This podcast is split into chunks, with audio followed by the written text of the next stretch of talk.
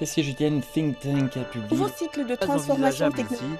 les coûts économiques en seraient trop de la élevés. dynastie des Ming datant de de la plus Grande de Muraille dans 500 la ans. du Rebei remonte à plus de 2000 ans. Cette semaine en Chine. Cette semaine en Chine.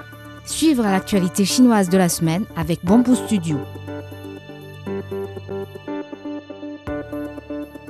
La Chine vise une croissance économique d'environ 5% en 2023 en prévoyant une inflation d'environ 3%, souligne le rapport d'activité du gouvernement soumis dimanche dernier à l'organe législatif national pour délibération.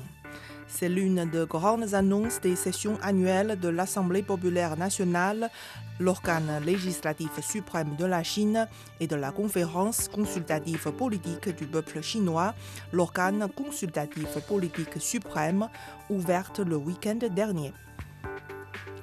La BDG du Crédit Suisse pour la Chine a déclaré que la croissance de la Chine en 2023 dépassera celle de la plupart des grandes économies du monde. Parmi les éléments qui contribuent à cette performance, on note l'optimisation des politiques de Covid-19, l'augmentation de la consommation de ménages, la stabilité des fondamentaux de l'économie du pays, ainsi que la confiance maintenue sur le marché. Tous ces paramètres concourent à un fort rebond de l'économie chinoise, fait remarquer le patron de la firme suisse. La Chine reste ouverte au souhait de la secrétaire américaine au commerce Gina Raimondo de visiter le pays cette année car il est très important pour les départements du commerce des deux parties de maintenir le dialogue et la communication, a déclaré mercredi un responsable du ministère du Commerce de la Chine.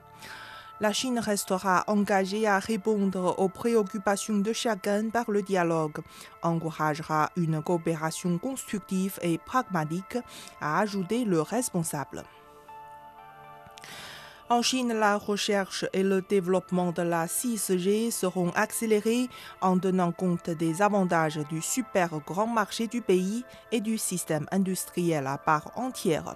Cette technologie renforcera également la coopération internationale dans ce domaine, a déclaré le ministre de l'Industrie et des technologies de l'information. En ce qui concerne le réseau 5G, le pays prévoit d'ajouter environ 600 000 stations de ce type cette année et d'étendre la couverture des services 5G dans les zones rurales et les parcs industriels. La Chine compte 575 millions d'utilisateurs de téléphones portables 5G, a révélé le ministre. Le réseau social chinois TikTok a annoncé mercredi de nouvelles mesures à prendre pour renforcer la protection des données des utilisateurs européens. Ces mesures comprennent le renforcement des contrôles sur l'accès aux données des utilisateurs en introduisant des passerelles de sécurité qui détermineront l'accès des employés aux données des utilisateurs européens de TikTok et les transferts de données en dehors de l'Europe. Le processus sera supervisé par une société de sécurité européenne tierce. L'entreprise commencera à stocker localement les données des utilisateurs européens à partir de cette année en mettant en place de nouveaux centres de données en Irlande et en Norvège. TikTok compte actuellement plus de 150 millions d'utilisateurs en Europe. En 2022, les ventes de véhicules à énergie nouvelle de la marque chinoise BYD ont dépassé celles de la société américaine Tesla, faisant officiellement de BYD le plus important vendeur de voitures électriques au monde.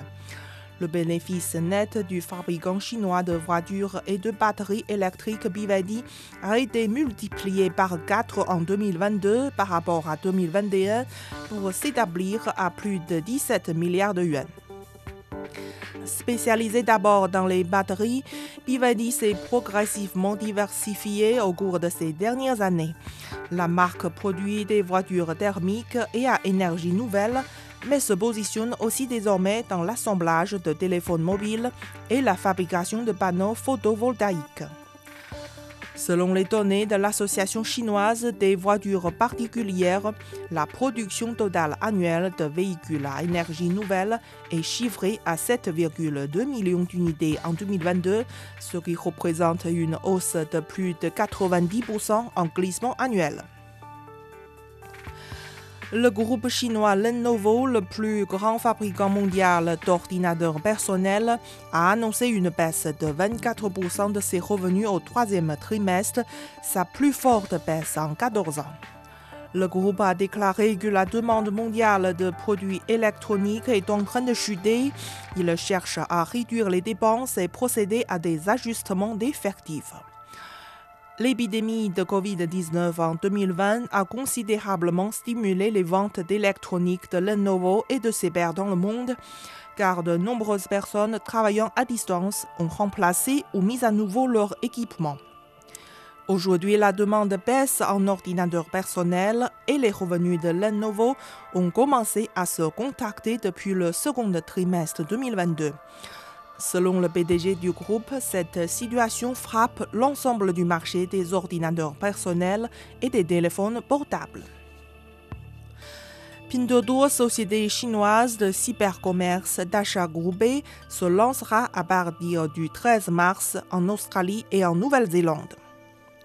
Temu, la plateforme de l'e-commerce transfrontalier de Pinduoduo, vendra à cet effet des produits fabriqués en Chine. Temu a ouvert en septembre dernier en Amérique du Nord et compte déjà plus de 40 millions de nouveaux téléchargements selon les données rapportées en février dernier. Shanghai Disneyland a annoncé lundi la reprise de l'interaction avec les caractères Disney. Les visiteurs peuvent à nouveau embrasser et serrer la main avec les caractères Disney et prendre des photos. Ces activités populaires avaient été suspendues à cause de la pandémie de la COVID-19. Le nombre de la réservation de billets a presque doublé après cette annonce, selon des sites de tourisme. D'autres interactions comme la signature des autographes et dîner avec les caractères Disney reprendront plus tard. Vous écoutez Bamboo Studio, merci de votre attention.